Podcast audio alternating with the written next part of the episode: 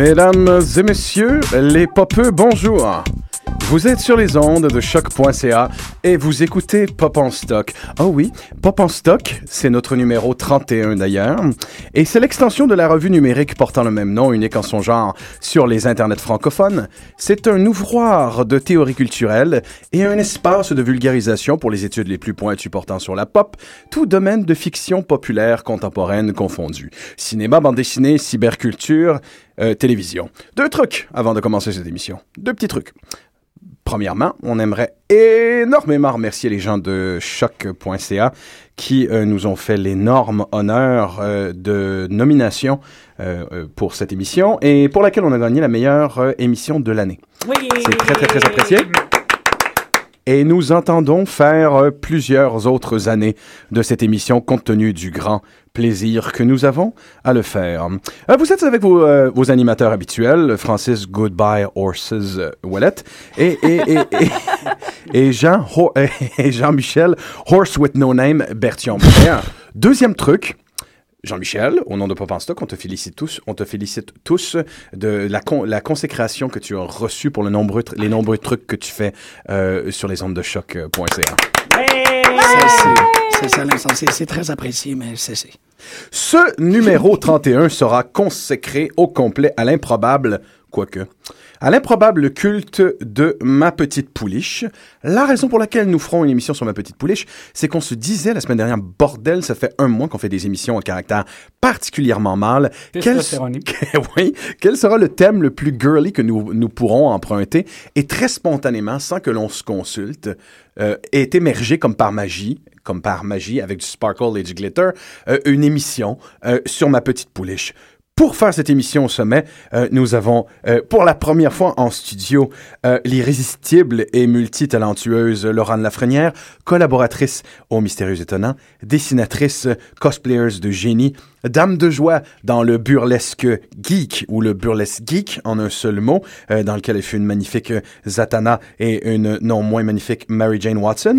et c'est- une des, des deux voix euh, du jingle de cette émission, euh, du groupe Post-Glam, j'ai décidé d'appeler ça de même, fuck it. Oh, Euh, du, wow. groupe, du, gou- du groupe Post- Post-Glam, Reine de France. Ah, excellent. mais- Ben, merci, merci de me recevoir. Je suis très, très heureuse de faire euh, l'émission sur ma petite pouliche parce que j'adore parler de jouets, surtout de, de le, le phénomène du jouet en général. Puis je trouve que l'angle de ma petite pouliche, My Little Pony, ça va être génial. Donc, merci de m'inviter. Avec plaisir. Et nous avons évidemment euh, celui qui a le, tal- le talent d'ubiguïté intellectuelle. Euh, on on l'appellera bientôt ADL, ADL, euh, comme GSP, parce qu'il est en train de devenir le GSP local de l'esprit. J'ai nommé Antonio Dominguez Leva, ou ADL pour les intimes. Merci beaucoup. En fait, je suis très content. Enfin, je suis vraiment un imposteur cette fois-ci sur cette émission parce que je connais très mal l'objet dont on va parler. Mais je me suis dit que cette synchronicité absolument délirante par laquelle on a tous pensé à My Little Pony sans s'être concerté, euh, elle valait. J'avais sûrement quelque chose à apprendre de cette expérience, quelque chose un peu à la Philippe Cadic. Tout à l'heure, tu parlais des horses. J'ai tout de suite pensé à They Shoot Horses Don't They? C'est peut-être une autre modalité d'approche, mais effectivement, je me suis dit, tiens, c'est un défi intéressant d'aller parler de quelque chose dont on ne connaît pas grand-chose. Oui, tu vas, euh, tu vas en apprendre quelques, tu vas apprendre quelques trucs assez euh, surprenants Je autour du pas. phénomène. Ça dépasse largement euh, l'entendement. Euh, je veux commencer avec une anecdote. Moi, je sais pas pour vous, les popeux, mais lorsque j'étais tout petit, euh, tous les jouets que j'avais, ou à peu près toutes les figurines que j'avais, tous les fétiches que j'avais servaient à une chose, c'est-à-dire faire des quêtes. C'était vraiment le jeu principal auquel tous les jeunes garçons de mon âge jouaient. On se prenait des Thundercats, des G.I. Joe, des Ninja Turtles et autres jouets, parfois des Schtroumpfs, et on se formait une équipée qui avait évidemment une mission X à faire. Généralement, tergiversait avec ses potes pendant une heure et demie à savoir qui aurait quel jouet, euh, quelle est la fonction dans l'équipe du dit jouet. La hiérarchie. C'était le jeu. C'était l'essentiel du jeu. D'a- D'ailleurs, on partait, le trois quarts du temps, on allait dîner ou on allait souper, puis on n'avait pas le temps de partir en équipé. Ça servait absolument à rien. Mais là où ça devient intéressant, ce jeu-là qu'on faisait lorsqu'on était petit, c'est de, c'est que de manière instinctive, les petites épopées mystiques qu'on se faisait euh, faisaient de nous des petits Joseph Campbell en puissance. Oh! On donnait à chacun de ces jouets-là une fonction précise, on apprenait euh, quel est le sens d'une quête, et évidemment, occasionnellement, ça nous prenait des femmes. Ah, bien sûr. Les jeunes hommes avaient besoin de femmes, sinon Ben ils oui. partaient juste en gars et ils trouvaient ça un petit peu normal. Il n'y a pas de princesse, il n'y a pas de femme avec qui flirter. Donc, ça nous prenait des jouets. Je pense que tous les, les jeunes garçons ont eu un jouet de fille pour avoir leurs équipés, comme toutes les femmes ont eu des jouets de garçons pour avoir euh, évidemment un mec à l'horizon. Là où ça devient intéressant, c'est que les jouets de jeunes filles de ma génération et des générations à venir, euh, Azurine était très cool. Rainbow Bright pour les intimes, capable de contrôler les puissances de l'arc-en-ciel, mais c'était une jeune fille. Les Kalinos, c'était chouette aussi avec leur pouvoir de Green Lantern en puissance. Ah, c'est vrai! Ils sont vraiment capables de garrocher de la puissance avec leur bédaine pleine d'amour. hein. Oui, oui, tout à fait. Tous ces jouets étaient chouettes, mais aucun était plus chouette euh, et aucun était plus signifiant dans une embardée mystique que ma petite pouliche. Euh, pourquoi? Parce que même les filles n'étaient pas dupes avec leurs petits peignes et leurs sparkle et euh, leurs petits produits de beauté puis leurs beauty marks sur les faufounes. Cutie mark. Cutie marks, pardon. C'est important, c'est le marks. terme. Voilà, voilà. On, on serait porté à penser que les petites pouliches euh, étaient le jouet le plus girly qu'il n'y a pas au monde et que Nenny, il y a quelque chose de beaucoup plus derrière ma petite pouliche. D'ailleurs, la preuve de ça, c'est que lorsque moi je partais en embardée mystique avec mes G.I. Joe et mes Ninja Turtles, ils n'avaient pas de monture. Mais Hmm. Dieu se le sait que si t'avais une Pégase, une licorne et même euh, parfois, oui, oui, une, euh, une petite pouliche qui va dans l'eau, et bien là, t'as- t'as- évidemment, ta mission réussissait. Donc, même que les petits garçons prenaient profondément au sérieux ma petite pouliche pour les implications mystiques du personnage. Ben, c'est que t'as des véhicules qui ont plus de personnalité que les Jeeps de masque. Tu t'as vraiment Oui. quelque chose derrière ton véhicule et tu peux remplacer l'espèce de, de lion peureux de, de He-Man. Par Oui. quelque chose de fonctionnel au moins. Absolument. Puis en même temps, euh, et comme évidemment ces, ces, ces figurines-là avaient des, des accessoires de beauté, euh, il, il devenait du devoir euh, de l'embardé mystique, G.I. Joe et autres Turtles, de prendre soin de leur, de leur monture et de, et, de, et de la brosser et d'en prendre soin. C'est vrai? Donc, moi, ma petite, ma petite pouliche euh, avec Jem et les hologrammes, parce qu'en quelque part, c'était des, c'était des super-héroïnes qui chantent du glam rock, ça doit avoir des petites résonances pour toi, Laurent, c'est la génération de jouets de jeunes filles la plus pertinente qu'il n'y a pas. La preuve, le phénomène en ce moment autour de, de, de la petite pouliche est probablement second, seulement en face de Barbie. Tout à fait. Puis même Jem et le hologramme font l'objet d'une adaptation au cinéma. En ce Dans moment, les, et je euh, oui. suis fou comme la marde. qui est euh, avec, euh, je pense, Juliette Lewis, a été, euh, qui, qui est elle-même dans un groupe, a été recrutée pour, euh, pour ce film-là. Donc oui, un, Est-ce qu'elle va jouer une des Misfits? je sais pas. Une des méchantes. Mais ça serait génial. Oui, Magnifique. elle, est, elle est- elle est vouée à ça, là, tout à fait. Je Tout veux absolument qu'elle joue la méchante, la chef des, des méchantes dans les Misfits. Parce que c'était le glam rock. C'était le glam rock versus la musique punk, hein, euh, Jem et les hologrammes. Il y avait une, lecture euh, magnifique des euh, genres musicaux qui était faite derrière cette... euh, D'ailleurs, les, les poupées étaient grandes. Oui, c'est vrai. Elles étaient grandes, elles avaient des cheveux soyeux. Mais, mais au-delà de, de, de ce que tu dis par rapport à, à l'équipage, parce que c'est quand même très important, euh, cette idée-là d'être capable, euh, dès euh, la tendre enfance, d'être capable de, de se former une équipe de choc, une troupe fonctionnelle, puis dire, bon, si jamais il y a, mon expert en communication, mon expert en explosif, et les deux, c'est des pouliches, c'est quand même très important. Ça amène quelque chose de, de, de très significatif, euh, notamment dans l'identification. Une chose que j'ai réalisée en écoutant cette série-là cette semaine avec, euh, avec ma fils, avec ma fils puis mon fille, tu vois comment est-ce que je fais déjà du gender mashing? C'est My Little Pony. Hein? C'est ça. Non, mais je l'écoutais. Ben, en fait, mon fils aime beaucoup plus ça à cause des couleurs. Ma fille, elle aime beaucoup plus ça à cause de l'aventure euh, et du criage. Là, on parle bien de Friendship is Magic. Oui, de la, Friendship is Magic, La oui. saison qui, qui, qui est en...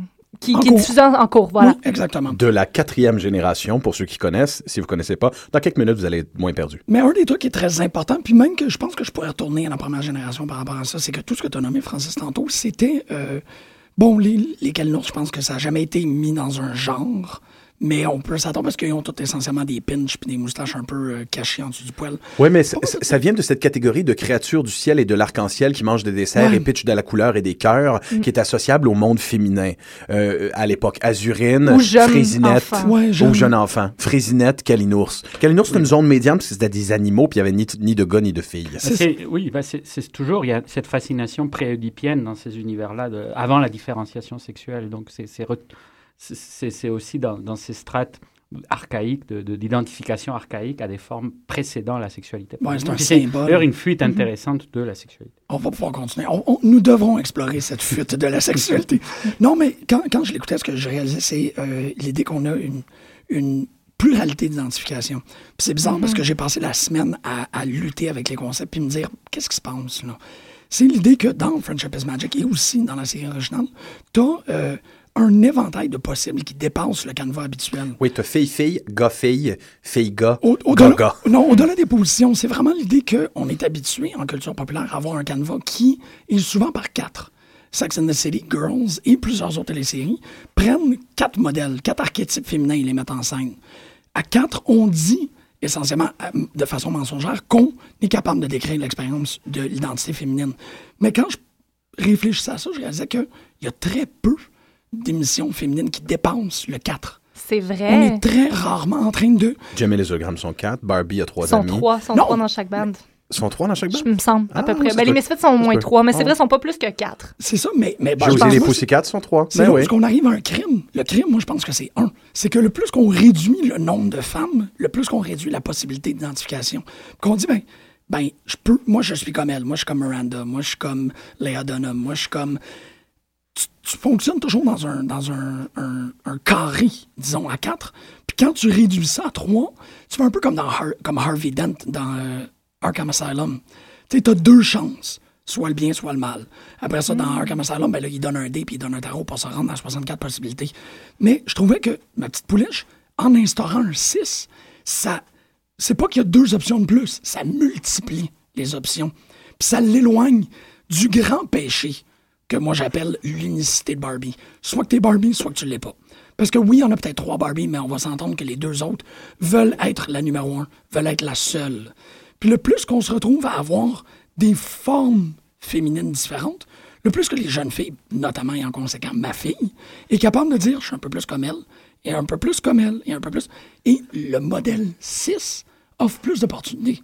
Est capable de. Mais je dirais que c'est normal dans l'évolution même des, des, des, des, des, des rôles, des, des possibilités des rôles. Et je pense que c'est en cela que c'est une mutation. J'allais tout à l'heure bah, un peu essayer d'évoquer la question du néo-baroque par rapport à My Little Pony, mais il est vrai que c'est clairement des, des, des mutations par rapport à des modèles préalables. Parce que les, souvent, dans, dans les représentations des univers de l'enfance, etc., on est beaucoup dans une trifonctionnalité qui est la trifonctionnalité anthropologique. hein, Mhm. donc la, la fonction de, de souveraineté, euh, de, de- de fertilité, la fonction guerrière, etc. Mais euh, ce, ce qui est intéressant, c'est que là, on est en train de voir qu'il y a un éclatement des modèles et un éclatement des, des- des- des processus d'identification. Mhm. Donc en réalité, on va. Et puis, quand on parlait tout à l'heure des teams, c'était c'était très beau comme évocation, comme toujours, Francis, euh, de, de cet univers d'enfance. Mais ce qui est très intéressant, c'est que ça correspond déjà à une mutation d'un modèle, parce qu'en fait, ça correspond de façon très claire à l'arrivée des professionnels dans l'imaginaire. Et c'est- ça a été beaucoup étudié par rapport au western, quand il y a eu les professionnels du western qui sont débarqués comme des véritables teams. Donc il y a eu Dirty Dozens pour le film de- de- d'action de, guerre, il y a eu les professionnels, le même titre pour le, le western, etc. Et où tout à coup, on était dans cette société technocratique où les gens ont des tâches très précises Ah ouais. et où les tâches se sont énormément diversifiées. Et c'est là où il y avait plus seulement le gunslinger euh, qui, qui défendait la, la- la maîtresse d'école dans le, dans le petit village euh, western, etc. Mais où il y avait véritablement des opérations d'ensemble basées sur l'idée des commandos, etc., etc. Alors ce qui est intéressant, c'est que nous sommes dans l'extension de cet imaginaire qui est à la fois un, un processus de technocratisation des, des rôles, et de, etc., et à la fois aussi dans l'éclatement des modèles euh, préétablis. Mhm. Et c'est là où, du coup, on n'a plus... euh, parce que, bon, tu parles par rapport aux femmes, mais ce qui est très, très, très intéressant, c'est que dans l'imaginaire, au début, euh, occidental, c'était clairement une bipartition de la féminité. C'était la madone et la putain. Oui, Donc c'était véritablement ça. Et puis les différentes variétés de putain, plus ou moins madone, plus ou moins putain, etc. Ça donnait quelques jeux autour de ça. Mais là, on est en train d'assister précisément à l'éclatement de, de- de ces rôles-là. Et donc, du coup, ce qui est intéressant avec les jouets pour enfants, etc., c'est que c'est à la fois des vecteurs de changement, parce que littéralement, ça change chaque génération. Les, générations, quand elles jouent à des choses, bon, c'est toute la théorie de Winnicott sur les objets de transfert, de, transfert, etc. Mais il est vrai que nous vivons dans un monde très dominé par, des, par différents. Bon, maintenant, il y a même ces immenses malls de, Toys R Us et Babe R Us et tout ça. Mais euh, il y a vraiment une, panoplie absolument délirante d'options. Et euh, donc, il y a une logique de consommation là-dedans, il y a une logique de l'esthétique de la réitération et de la variation, mais il y a aussi le fait que ce sont des vecteurs de changement social et que les gens, en jouant, sont en train de se préparer à des conditions d'existence. Et ça, c'est ce qui est toujours fascinant quand on constate euh, par rapport aux jouets, c'est quel type d'existence ces jouets mettent-ils en scène ou préfigurent-ils? C'est très bien dit parce que, en fait, moi, j'ai grandi avec les X-Men, les Avengers. J'avais j'avais un choix de Tu sais, même GLA, j'avais un choix de 7. Les X-Men, j'avais un choix de quoi dans son potentiel maximal de 6000. Euh, il y avait... Non, non, mais j'ai toujours eu le comme, ben, je suis un peu comme Nightcrawler. Je suis euh, pas tout à fait comme Cyclops, mais je comprends qu'est-ce que... Je pense que le, le canevas était beaucoup plus ouvert à ce que je sois capable de faire un buffet chinois quand je pense à, la, à, à ce qu'on expose les jeunes dames, là, je me dis, ben, c'est ces quatre modèles-là, puis même le plus qu'on réduit, ben, c'est ça qu'on va à trois. Euh, maman, sœur, putain, le plus qu'on va à deux. Maman, putain, le plus qu'on va à un. Barbie.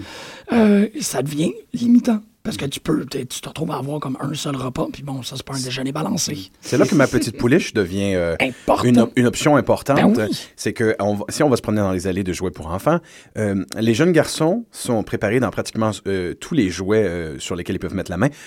Oui, occasionnellement, ils vont avoir les outils, le travail, mais ils sont préparés des chevaliers, des pirates, des combattants, des explorateurs, des, des, des créatures Ben de oui. fantaisie. Les hommes, les, les jeunes hommes sont encouragés à des créatures de fantaisie, alors que les jeunes femmes sont évidemment encouragées à devenir la fonction sociale qu'on voudra bien d'elles plus tard. Donc des consommatrices, euh, des magasineuses, euh, des femmes au foyer. La domesticité, c'est l'opposition entre le monde de l'aventure, qui est le monde des hommes, qui est le monde de la, du, du vrai faire, de l'homo faver, de l'action, et la femme, qui est du domaine de la domesticité. Donc, effectivement, depuis quand même quelques décennies, on commence à voir qu'il y a une mutation de, cette, de, cette, de cet imaginaire des, des jouets. Et du coup, c'est là où c'est intéressant que la fantasy ait pris une place. Et C'est-à-dire que du coup, plutôt que... Parce que, évidemment, avec Barbie, on était dans le pur modèle d'imitation et de la préparation à une féminité totalement standardisée, etc. Donc ça, c'était très 50, c'était l'emblème. S'il fallait choisir l'emblème des années 50, c'est peut-être Barbie, tout, simplement, beaucoup plus que, que Marilyn Monroe même. Mais là, du coup, quand on arrive à quelque chose comme My Little Pony, c'est là où ça devient très intéressant, parce que là, il y a une fuite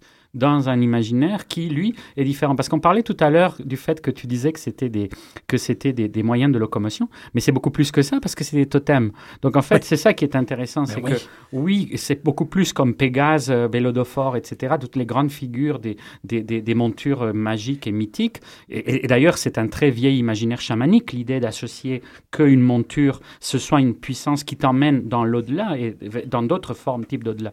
J'aimerais prendre, euh, prendre cette théorie-là au bon, justement, parce que c'est, je pense que c'est très important quand on parle des générations. Est-ce que je peux? Je peux Ah oui, continuer? oui, oui. Super. Quand on parle des générations de, de ma petite pouliche ou My Little Pony, euh, juste rapidement, je vais peut-être un petit peu un- une structure, un- une ligne du temps. Si on se fie à Strawberry Reef, qui est un petit site qui fait le, qui fait le, un- qui catégorise en fait euh, les pouliches selon les années qu'elles sont sorties, quand elles ont été vendues. Donc, on parle du jouet euh, qui est de Hasbro. Euh, 1983, hein, si je ne ça. m'abuse. 1983 à 85, on a la première génération. 97 à 2003, la seconde, qui vraiment pas son, son apogée. Du tout, du tout. Ensuite, on saute en 2003. C'est très intéressant. J'étais une jeune étudiante en graphisme et j'avais été à une, euh, une conférence sur le, le réactualisation, de marque de ma petite pouliche. Et euh, depuis ce temps-là, j'étais complètement, complètement en amour avec tout ce qui était euh, euh, marque pour les jouets. Donc, euh, 2003 à 2009, on est génération 3. Jusqu'à 2010, on a une seconde phase de la génération 3 qui, où on va changer la, pouliche qui est plutôt longue sur pattes à une pouliche plutôt courte, euh, qui est faite en style de dessin en aplat, en animation flash, comme, euh, comme la série Friendship is Magic. Et on arrive maintenant à la génération 4 depuis 2010. Donc, Friendship is Magic. Euh, fait intéressant avec, avec la fantasy, quand on, regarde l'année où euh, la, la petite pouliche a commencé à, à être populaire, on... C'était une année de licorne. c'était une année de licorne.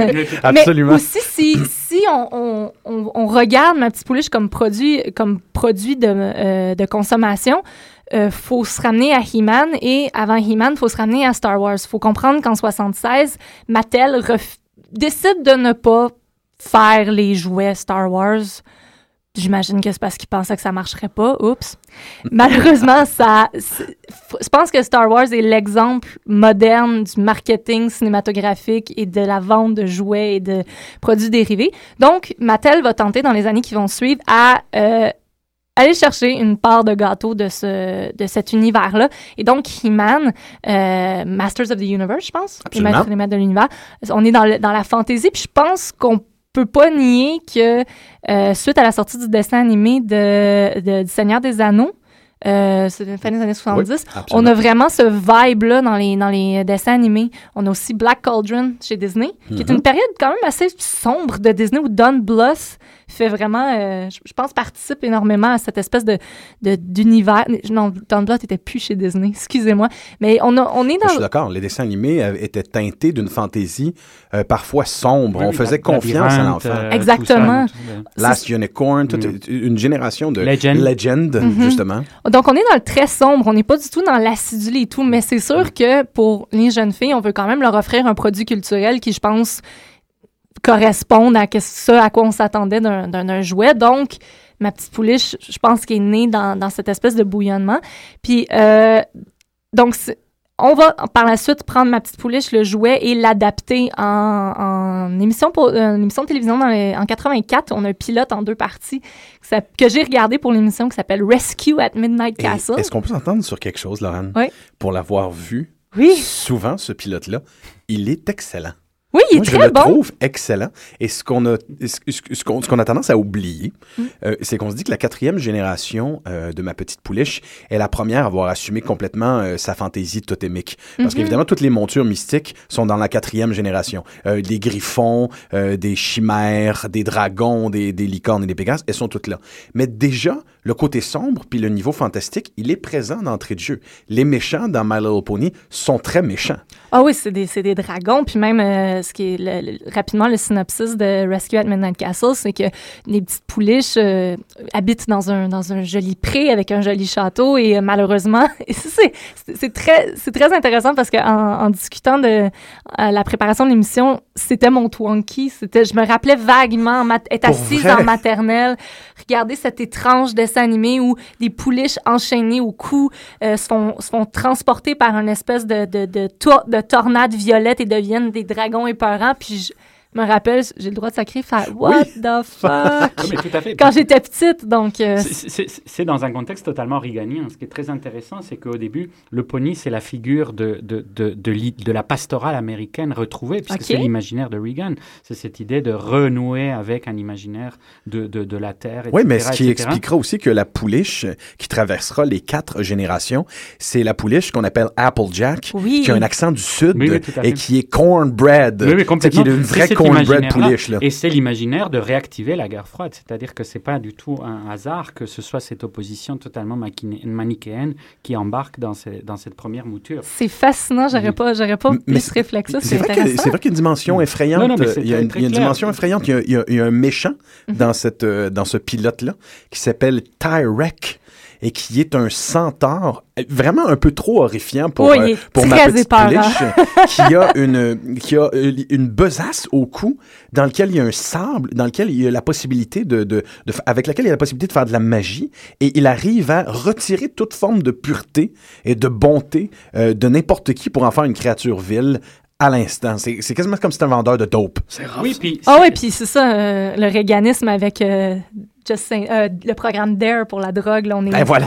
Oui, oui, tout à fait. Puis c'est très intéressant parce que c'est ce qui s'était passé dans l'adaptation cinématographique de Animal Farm, qui elle avait été directement commanditée par la CIA dans les années 50 et qui avait véritablement devenu un instrument de propagande extrême autour d'une fable, évidemment, avec, euh, avec les animaux. Donc c'est ça qui est intéressant quand ça réapparaît le, fanta- le fantastique autour de transformer un peu les identifications féminines, puis que du coup on balance dans cet univers euh, totalement de guerre froide, poniesque.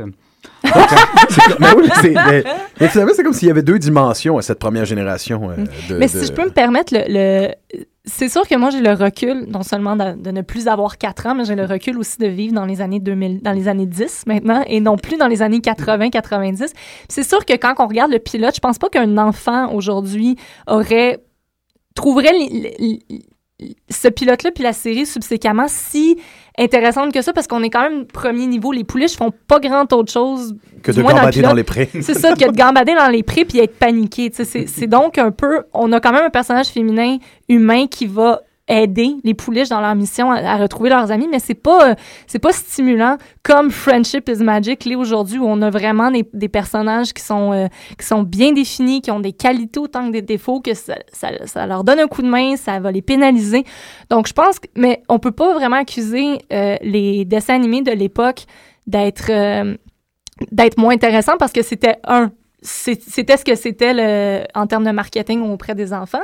Puis on, on faisait confiance aux enfants côté peut-être horreur, mais on s'attendait pas vraiment à les stimuler, je pense, intellectuellement à ce point-là. C'était quand même, faut pas l'oublier, un peu des pubs de jouets. Donc, Ben, c'était le cas. C'était pour vendre, évidemment, euh, ces, ces jouets franchisés, ça servait à ça. Exact. Mais plus les jouets franchisés étaient vendus, plus il y avait la possibilité de faire évoluer Exact. vers une autre génération et de faire un Mhm. autre dessin animé. Donc, c'est là que même le côté négatif, si on peut dire, c'est-à-dire le, le côté mercantile de cette franchise-là, finit par être un avantage. Ben, Mm. c'est- c'est là qu'il y a des personnes qui rentrent en scène comme... euh, ben, Antonio, tu voulais, tu voulais rajouter là-dessus? Non, non, juste qu'on on passe dans ce qu'on a appelé, certains sociologues appellent le capitalisme de fiction, c'est-à-dire qu'on passe véritablement par l'idée que le branding maintenant doit avoir un storytelling, Ouais. et il doit y avoir un truc, tout, Mhm. tout un récit autour de, autour de ça. Donc c'est ça la mutation, et c'était très intéressant que tu évoques Star Wars parce que c'était un peu le mouvement inverse. Dans Star Wars, c'est l'idée qu'on crée un univers de fiction et que cet univers de fiction, il débarque sur la- l'idée de produits dérivés, etc.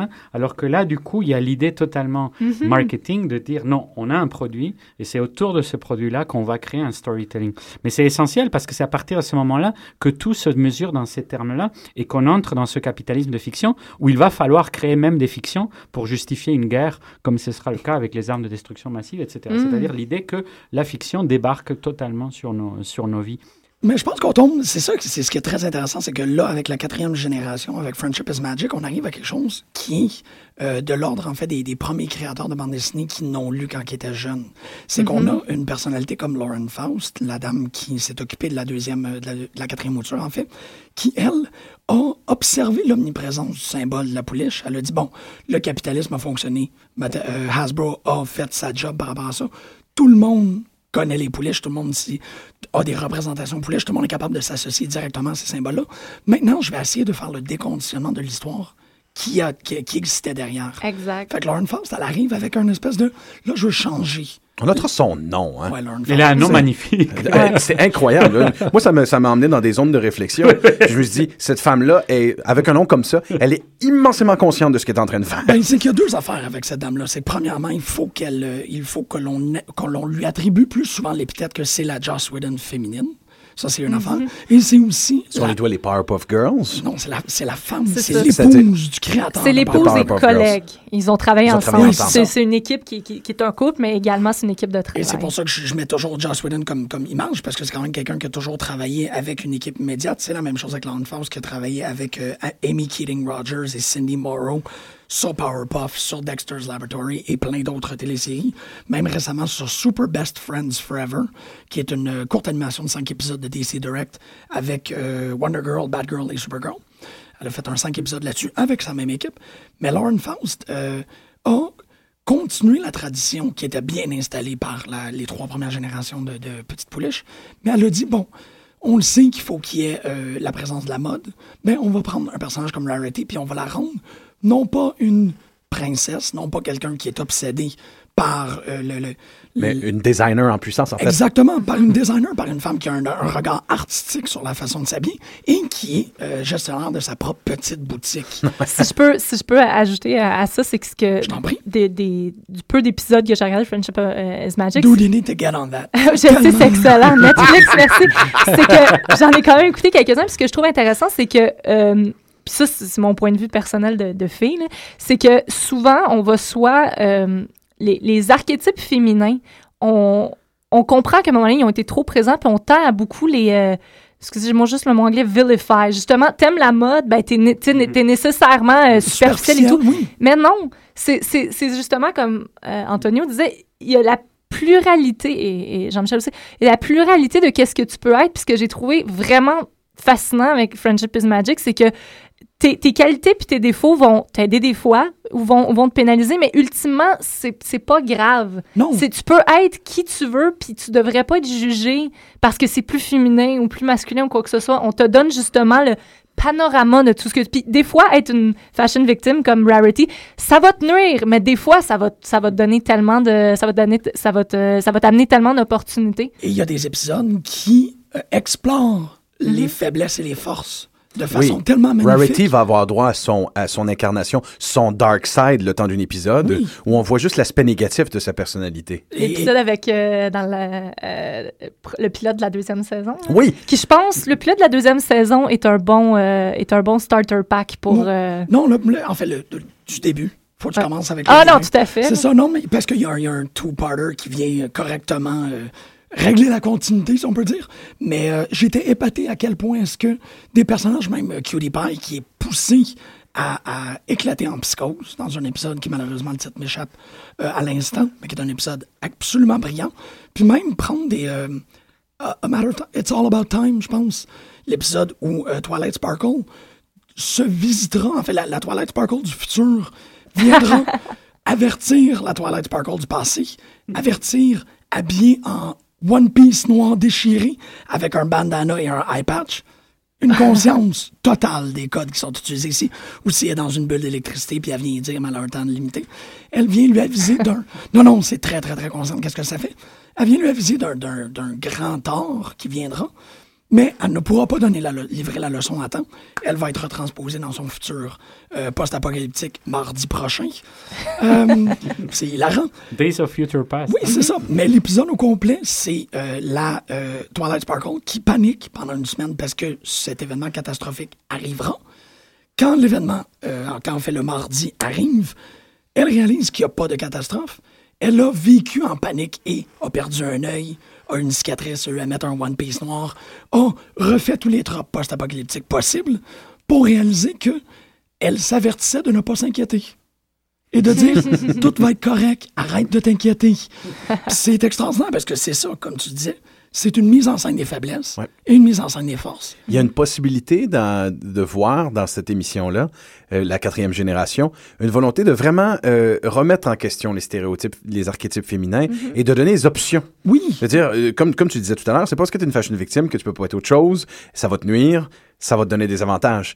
Puis, dans la sincérité de, de, de, ces- de cette idée-là, on va vous montrer toutes ces pouliches-là comme des potentielles options de ce qu'une jeune femme peut devenir. ben oui. Euh, c'est fascinant parce que Lauren, Lauren Faust se positionne dans un, dans un mouvement qui est informellement appelé le mouvement de la néo-sincérité. Oui, Euh, j'ai lu là-dessus à cause de C'est ça. quand même fascinant, c'est cette idée que on laisse de côté le déconstructionnisme puis euh, le cynisme d'un- d'une certaine idée postmoderne Ben. et on, on, on, on, on, on décide d'aller de plein fouet dans le plaisir de simplement euh, enjoy ce qu'on regarde pour, pour tout ce que ça a de naïf et premier degré. Une philosophie post-11 septembre, en fait, pour toute une génération qui a grandi avec une, une attaque euh, extrêmement marquante sur leur territoire. Euh, Mais- appelons, ça, appelons ça une, une antidote au cynisme Oui.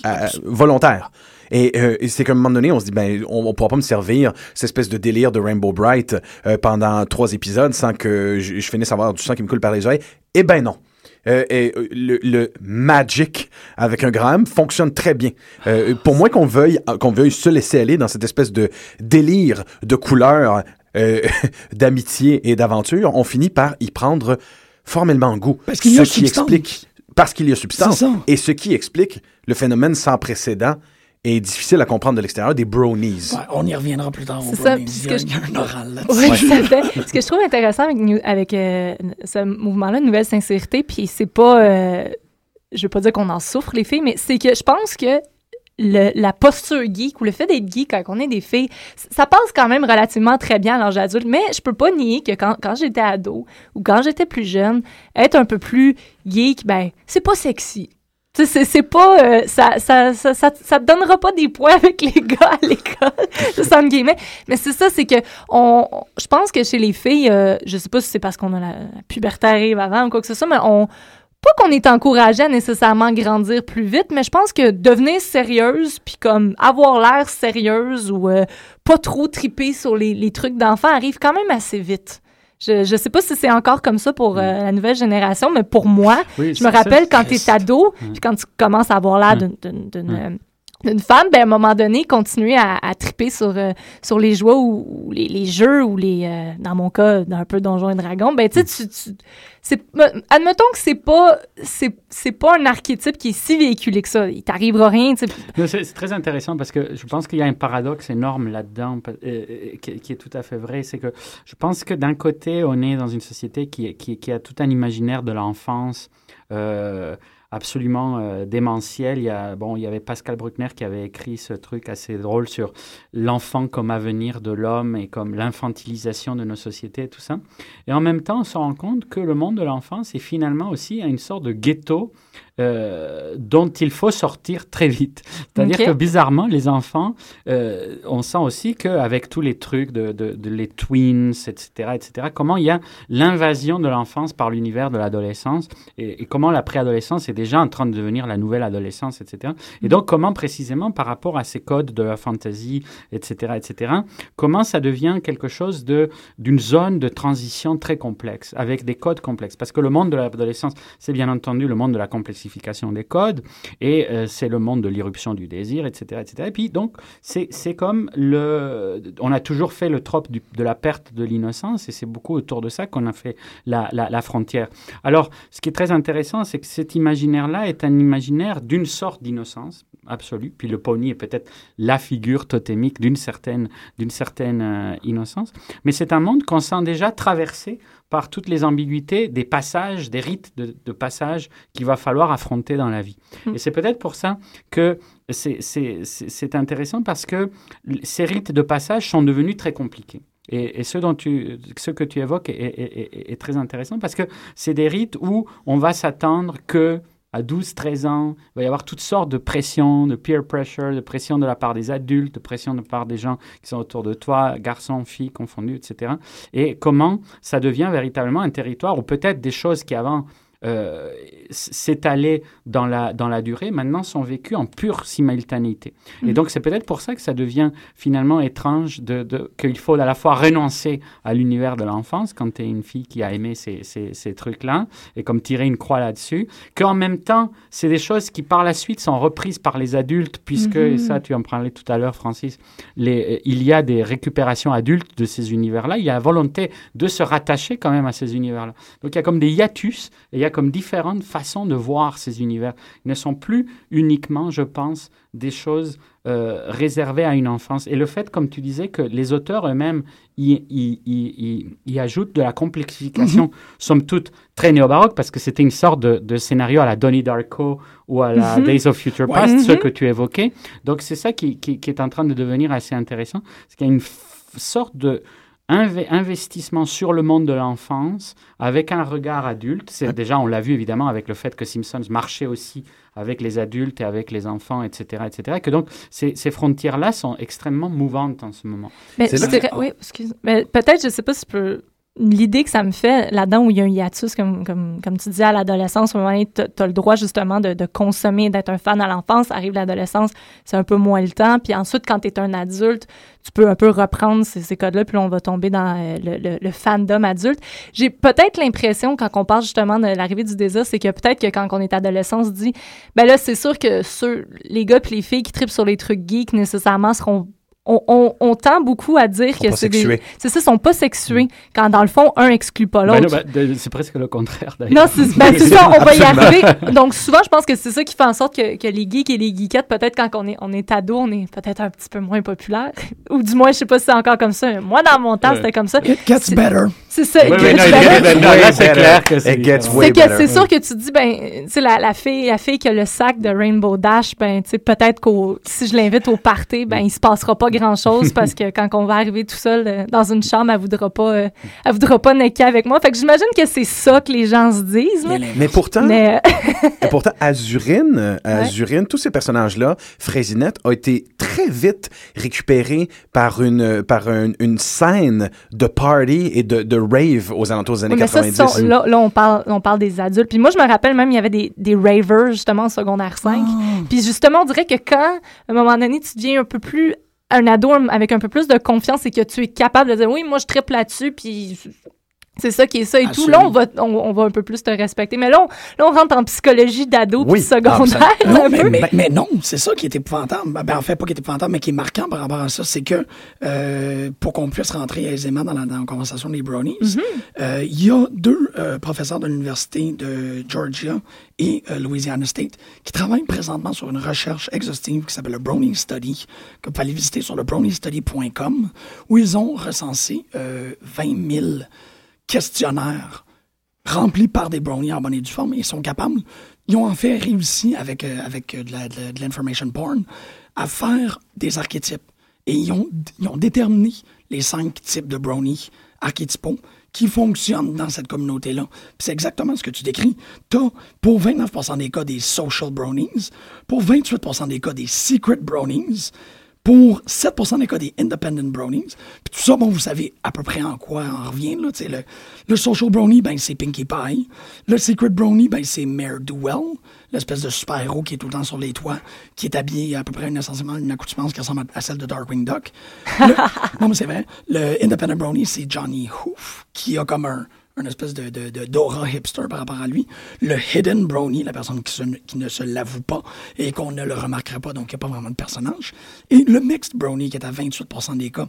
Fait que ces gens-là qu'on a, qu'on a côtoyés, et pour la plupart du temps que l'on était, sont encore représentatifs à notre époque, même dans l'âge adulte. Tout à fait. Parce que, euh, excusez, browniestudy.com a réussi à aller euh, catégoriser ces, ces, euh, ces comportements-là et ces archétypes-là. Pas parfaitement, pas à 100%, parce que c'est vrai qu'il n'y a pas de question est-ce que tu frencherais la personne avec le sac à dos. Euh, mais juste, peut-être juste préciser, brownie, c'est le porte-manteau de bro, et pony, donc c'est ça, un jeune homme qui ça, Opposé, ah, non, non, pas de problème. Opposé aux, aux, aux femmes qui sont plus souvent appelées des Pegasisters. Oui. Ben, oh, wow. Non, mais il y a des femmes brownies, ça, je trouve ça extraordinaire, parce que ça revient à Absolument. en fait, il n'y a pas juste des femmes puis des hommes brownies actuellement. Il y a du monde dans l'armée, dans les United States Armed Force, OK, qui ont des cutie marks de tatoués sur eux parce que ce sont des brownies. Right, Donc, c'est des soldats qui ont littéralement des petits cœurs et des petits morceaux de tarte là, tatoués sur le bras. Tu peux-tu imaginer des soldats qui doivent à cause d'une de, d'une enfance expéditive, qui sont maintenant engagés pour aller tuer, qui veulent en combat revenir à leur enfance. Jim, à mon avis, c'est là que ça devient intéressant. Ben c'est là que les brownies deviennent particulièrement intéressants, puis le mouvement de la néo-sincérité. C'est que c'est quoi, c'est quoi le message qu'il y a derrière, finalement, My Little Pony, peu importe la génération, mais tout particulièrement la génération actuelle, c'est la revendication et même la réappropriation volontaire de ta naïveté et de, et, de la simplicité de l'existence. Mhm. Euh, mais ça ne fait pas de toi un con, c'est ça qui est... Exactement. Puis on va y arriver dans Et, c'est là que le documentaire mhm. qui a été fait sur le sujet, Bronies, The Extremely Unexpected Adult Fans of My Little Pony, ressemble un peu au documentaire qui a été fait voilà quelques années, Trekkers. Et d'ailleurs, Trekkies. Trekkies. Et d'ailleurs, John Delancey qui sera présent au Comic Con de Montréal avec euh, avec une bonne partie de la distribution de Star Trek The Next Generation en est un coproducteur non seulement il est un coproducteur, il fait la voix du mhm. documentaire, il est le narrateur du documentaire dont on est en train de parler, mais il prête sa voix aussi à un personnage dans la série qui est en tout point une retransposition de cette espèce de génie omniscient, joueur de tour, trickster du cosmos qui est partout en même temps, qui s'appelle Q, qui a été retransposé avec le même type de personnalité en espèce de créature euh, chimérique qui s'appelle Discord mhm. dans la série et qui a en tout point le même comportement. Euh, on dirait que les gens, que les bronies, euh, tentent maintenant de faire un rapprochement entre leur euh, fascination et celle des trackers et des trekkies. Le documentaire se ressemble beaucoup d'ailleurs, en ce sens qu'on se rend compte que chez les geeks, c'est plus le cas maintenant, mais à l'époque, chez les geeks, il y avait parfois une agressivité envers le tracker de première génération. Il y avait une, une, une, une volonté de montrer à quel point le type de geekitude qu'applique le tracker a pas de sens, qu'elle est démesurée, qu'elle est trop grosse et qu'elle fait pitié. Mais c'est ça. Puis aussi, John Delancey a, dit, si je me trompe pas, au Comic Con d'Ottawa, qu'il était très, très, très déçu par le, le traitement qu'on a fait des brownies dans les médias, dans les médias de masse. Oui, parce que et, les, et les geeks, les geeks ne sont pas des moindres. Le mm-hmm. reste de l'intelligentsia geek lui-même est plus agressif, euh, plus agressif envers les brownies que n'importe quel autre média. C'est ouais. particulier, il commence à avoir une segmentation des différentes, euh, des différents, euh, différentes idéologies geek, si on peut dire, et les brownies est reçu avec agressivité par le reste de l'intelligentsia. Oui, oui, ce n'est pas une communauté totalement. Euh, c'est ça, là, le geekdom, c'est véritablement un, un, domaine très bourdieusien, d'ailleurs, avec toutes sortes, de, toutes sortes de conflits, de distinctions, etc. Mais une des choses aussi qui est très intéressante, parce qu'on évoquait ce, ce, mouvement que je ne savais pas qui était associé à, à, à la créatrice donc, de, de, de, la nouvelle génération. Mais ce qui est très intéressant, c'est qu'en littérature, et tu le sais mieux que moi, Jim, mais c'est en ce moment, c'est quelque chose qui est très présent, c'est cette idée de la post-ironie. Et donc, c'est vraiment comme un des derniers sursauts de mouvance euh, littéraire qui subsiste dans un monde qui n'a plus vraiment de mouvements qui se succèdent linéairement, mais il y a, et en fait, ce qui est très intéressant aussi, c'est que là encore, c'est un mouvement qui est important, mais en même temps, il coïncide parfaitement avec l'éclosion du modèle précédent qui, lui, était encore dans l'ironie. Donc, en fait, ce qui est assez intéressant, c'est que en ce moment, on a une littérature qui se veut post-ironique dans beaucoup de cas, mais en même temps, dans un canevas et dans un paradigme qui, lui, reste extrêmement cynique. Ce qui est précisément l'emprunt que fait My Little Pony cette génération. Mhm. C'est on est dans un mouvement post-ironique, mais en même temps on est dans un postmodernisme assumé référentiel dans lequel il y a des sous-textes ironiques quand même. Petite anecdote, la première fois que j'avais entendu parler des brownies, c'était un cas très particulier, c'est que je faisais de la recherche sur les, les tropes filmiques, puis j'avais, euh, il y avait une anecdote voulant qu'une jeune femme s'était plaint qu'en faisant une recherche Google de pe- de- d'images de, My Little Pony, elle était tombée sur ce qu'on appelle du clopfic. Donc ça, c'est de la réappropriation sexuelle, érotique, Mhm. si on veut, de- d'images de, My Little Pony. Donc, euh, je... googlez-le pas nécessairement, mais bon, bref, vous, vous avez une Ou idée. justement oui. Oui, et, oui. et ou googlez-le. Et il y avait eu une, euh, plusieurs euh, utilisateurs, des brownies sur le web qui avaient, euh, qui avaient tenté de pirater toute sa vie puis de, de mettre ces informations sur le web, si je me trompe pas. Donc, c'est moi, ma première, ma- mon- mon premier contact avec les brownies, j'avais fait, oh mon Dieu, c'est un, un groupe agressif. Mais sur le web, des groupes agressifs, des franges plus agressives de chaque regroupement, il y en a toujours. Après ça, quand on commence à regarder le phénomène des brownies, puis des, des trucs plutôt tristes, comme un, un jeune homme qui euh, avait un, un sac à dos de Rainbow Dash à l'école, se faisait euh, harceler. Finalement, la direction de l'école a décidé qu'il fallait qu'il change de sac, sac à dos. C'est c'est triste. Ostentatoire, non? C'est ça, exactement. Donc, le on veut pas de phénomène... fétiche équestre dans cette Non. école. Ça arrivera pas. Donc, euh, non, donc c'est ça. Donc, je pense que les brownies, comme n'importe quel regroupement de fans, c'est- complexe. Il y a plusieurs, euh, co- comme Jean-Michel l'a dit, il y, a, a plusieurs strates, il y a plusieurs, il y a plusieurs franges. C'est- un mouvement complexe et tout. Mais ce qui est, ce est de, de super intéressant, c'est que quand on parle justement d'identité des genres, c'est qu'ici, on a des... Je pense que c'est ce qui fait en sorte qu'on est inconfortable avec les brownies, parce que justement, sans vraiment tomber dans le « oh mon Dieu, c'est des gars qui tripent sur quelque chose », de petites filles, on oublie souvent qu'il y a beaucoup de gens pour qui c'est inconfortable quand ça devrait pas du tout l'être.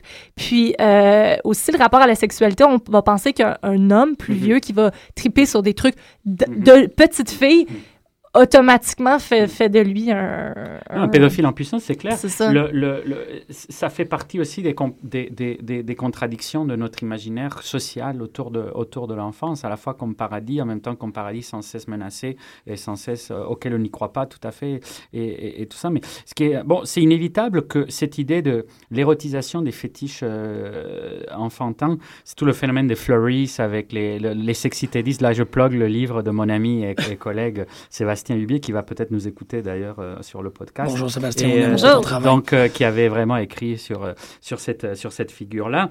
Et c'est un livre tout à fait passionnant sur cette, sur cette idée qu'on en est rendu là. Et Oui, la si on règle pense. 34, en fait. La règle 34 de l'Internet Oui, qui, oui, oui. qui, qui est Tout dorée. sera pornifié. Oui, C'est tout ça. S'il y a quelque chose, s'il y a un élément culturel Oui. qui existe, il y a définitivement une version porno. Non, non, en fait, absolument. chacune des franchises de jouets de jeunes filles des années 80 ont été, d'ailleurs, il y a un texte euh, là-dessus qui euh, de, de, de votre de, de votre animateur en ce moment qui va apparaître sur le, le blog, euh, Ok. euh, ne serait-ce que parce que chacune des franchises de jouets de jeunes filles des années 80 ont été fabuleusement sexualisées depuis. Euh, Mhm. Je dirais que celle qui a été relativement épargnée par cette, euh, cette hyper-sexualisation, c'est ma petite pouliche. Encore que ma petite pouliche euh, est beaucoup plus mince et élégante que jadis. Euh, elle aussi a changé. Elle s'est pas sexualisée, mais c'est certainement... pose- oui, oui. Et c'est un certain- autre interdit aussi très présent qui est celui évidemment de la bestialité dans, dans- dans notre représentation et notre imaginaire. Qu'on le veuille ou non. Qu'on le veuille ou non. D'ailleurs, ça a été une des questions que quatre générations de petites pouliches se sont posées. Clairement, les pouliches sont des filles. Qu'est-ce que l'on fait? Euh, ben, ils ont ajouté peu de temps après les Big Brother Pony. Oui, moi, j'avais beaucoup des petits gars. Ben, on remarquera que les Big Brother Pony, euh, dans sa première génération, sont de toute évidence euh, des homosexuels. C'est Tu assez, penses? c'est assez frappant. Moi, j'ai toujours trouvé qu'il y avait l'air des, des enfants. Là. Il y a énormément, Plus? quand je dis des homosexuels, c'est que je dis que, eh, ben, first of all, euh, qu'on le veut ou non, c'est là que ça, ça commence à poser des questions intéressantes. Ils sont roses, ils sont mauves, ils sont bleu poudre. Ce sont des jeunes Oh garçons. non, moi, j'en avais des bleus foncés avec vraiment des, des- un, un schème de couleur masculin. Il y en a, il y en a, mais, ce- mais ce qui est de très très drôle, et il y a fascinant. beaucoup de farces, de farces sur Internet par rapport au Big Bro Pony, c'est qu'ils ont des fonctions comme moi je suis un travailleur de la voirie, moi je suis un policier, euh, moi je suis un mécanicien. Donc ils ont l'air de fétiches gays sortis directement de, de- Ah, de- d'illustrations de Tom of Finland. Ok. Nous on est un groupe de gars et qu'est-ce qu'on fait ensemble? On travaille dur, on fait du sport et là tout d'un coup c'est J'avais les Big ça. Bro Pony sont devenus des fétiches homosexuels. C'est pas que les, les c'est pas que la figurine elle-même ou les personnages sont homosexuels, mais ils deviennent des fétiches OK, homosexuels. là, peut-être on parle des nouveaux parce que la génération. non, la, moi- première, la, la Non. deuxième génération. OK, c'est ça. La deuxième moi, génération. Moi, c'est la première parce que moi, c'était très clairement des enfants garçons. là. Ils étaient bleus foncés avec, euh, avec des, des, des petites taches de rousseur, les cheveux, les, les cheveux roux. OK, mais je, je les avais pas vus, ceux-là, c'est pour ça. OK. Mais il y en a effectivement que c'est- rien de moins que des gros bocs, euh, que c'est évident que c'est des gros mâles là, dans, dans, la, Ah, dans la catégorie drôle. des jouets. Mais il y a plusieurs farces sur Internet justement de récupération sexuelle de ça, de, de, de, de, Big Bro Pony qui prennent leur douche ensemble et qui font Mon Dieu, qu'on a travaillé dur aujourd'hui. Wow! Qu'est-ce qu'on va faire? Ah, je pense que. Ben justement, peut- peut-être parler de la mémétisation de My Little Pony. Et c'est qu'en fait, quand, quand moi j'étais plus jeune, sur- quand on faisait une recherche sur Internet, mettons qu'on voulait retrouver des, justement des, des versions sexy des, des, ou carrément pornographiques, mettons des Simpsons ou des Jetsons, il y en avait, mais c'était pas facile à trouver. Maintenant, c'est sûr qu'en plus, euh, les- euh, tous les fans de My Little Pony sont souvent des fans actifs qui vont faire du dessin, faire de la musique, faire des costumes par rapport à ça.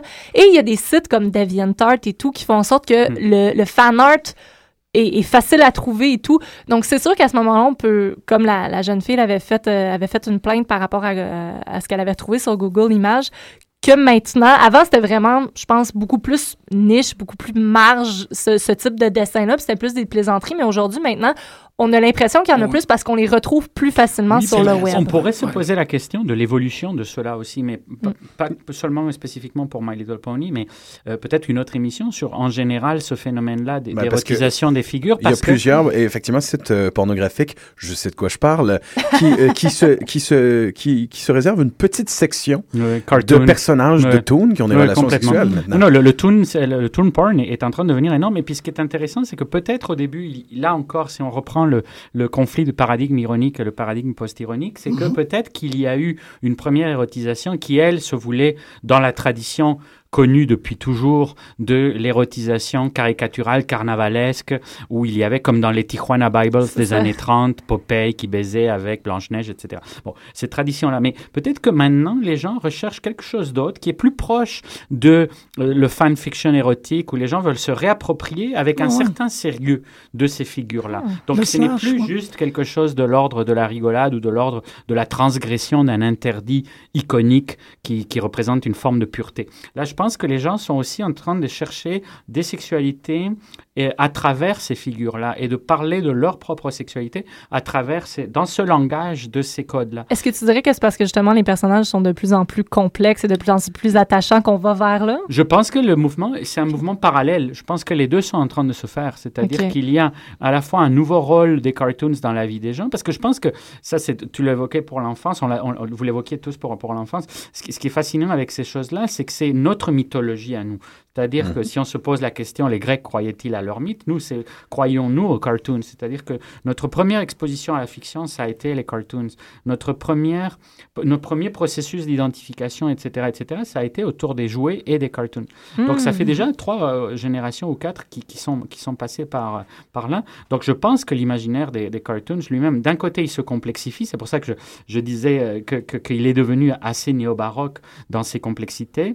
Euh, mais en même temps, euh, le rôle qu'il joue est lui aussi plus complexe. Et ça rejoint un peu ce que tu disais tout à l'heure. Et le fait qu'on puisse se le réapproprier, et le fait que les Marines, etc., de 18 ans qui vont se faire flinguer, et euh, des, des cutie marks, etc., entrent dans cette logique de nouvelle réappropriation. Absolument. Et même qu'une réappropriation qui va plus loin, que j'ai remarqué dans le pilote de la quatrième génération, c'est assez flagrant et assez surprenant. En, en utilisant constamment sous forme de, de leitmotiv le thème Friendship is Magic, euh, tout ça a l'air très mignon et euh, très premier degré, mais on appuie beaucoup sur euh, le mot magic. On, on revient souvent avec le, le fait que l'on est des magiciens dans l'univers de ma petite pouliche. Ce qui fait que quand on commence le pilote de la première épisode, dans- du premier épisode, euh, on est dans le canevas, et j'exagère à peine, je n'exagère pas du tout en fait.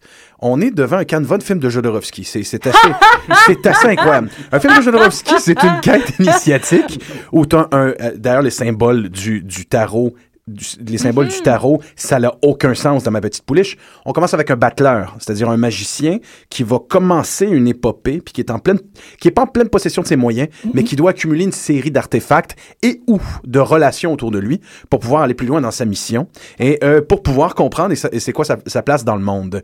Euh, dans le dans le tarot, ces quatre symboles-là, c'est évidemment les arcanes mineurs. On, le denier, le bâton, l'épée et la coupe, euh, qui sont devenus évidemment les symboles de cartes à jouer qu'on connaît aujourd'hui, le cœur, le pic et euh, le trèfle. Euh, dès le début de ce premier épisode-là, notre personnage, Sparkle, euh, Sparkle Bright, doit passer une série d'épreuves en affrontant, en discutant, en négociant avec le maître d'une certaine discipline.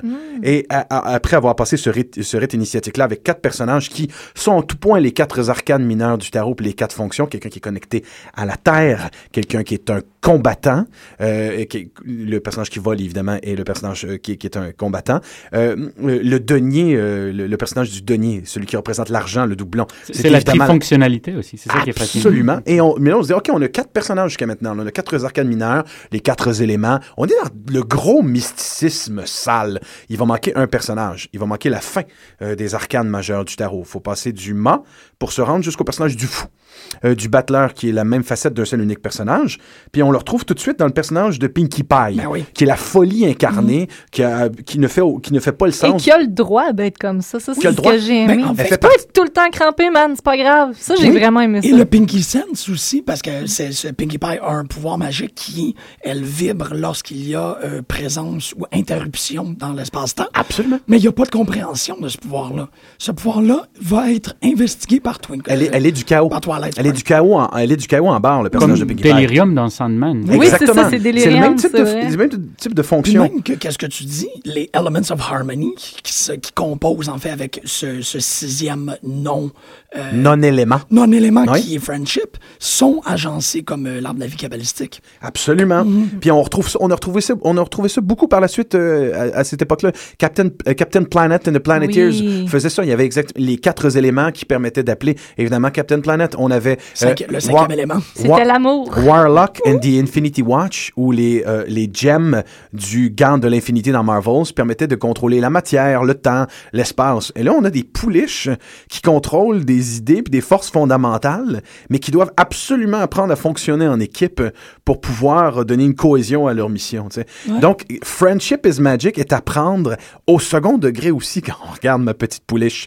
Euh, Trouver un groupe avec lequel tu seras fonctionnel, où chacun a ses forces et ses, faibl- ses forces et ses faiblesses, mais dans lequel il y a une, force, une forme de balance, c'est former une nouvelle forme d'organisme, une espèce d'homo-gestalt où, où, où chacun des, des êtres humains sont, sont des excroissances, des membres. Exact. Et toi-même, tu, as le droit à cette complexité-là. Ça, ça se retrouve aussi, je trouve, au niveau du personnage lui-même. Mais t'es pas obligé d'être tout le monde aussi. Non, tu peux. Non. te- te- tu peux euh, aller puiser dans les ressources. Exact. Mais Friendship is Magic aussi au sens littéral, c'est qu'ils ont déterminé que un câlin de 20 secondes sauve de la panique et de la peur de la mort, qui est comme l'ultime sort dans, le vi- dans la vie, c'est de, de se débarrasser de la, de la de la crainte de notre mortalité. Absolument. Un câlin, c'est le plus grand remède.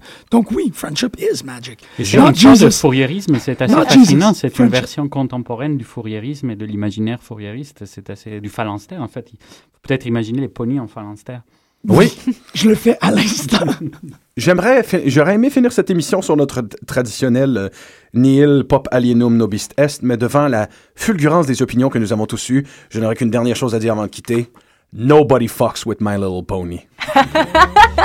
Mille ponies alienum est. Petit poney, petit poney, tu es tout gris et tout petit, petit poney, petit poney, petit poney, petit poney, tu es tout gris et tout petit, petit poney, petit poney.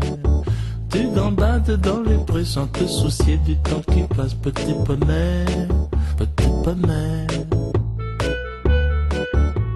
Et puis un jour le loup arrive avec trois feuilles de salade, il va manger le quadrupède. Petit poney, petit poney, tu es tout gris tout petit, petit poney, petit poney, petit poney, petit poney, tu es tout gris et tout petit, petit poney, petit poney.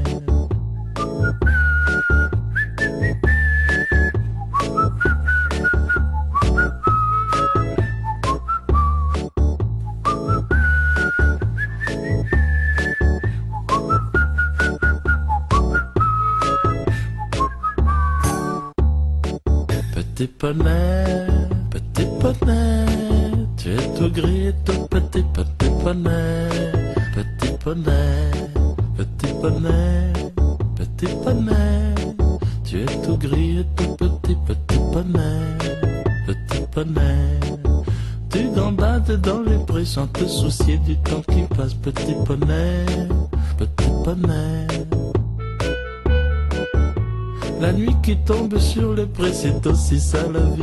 vie qui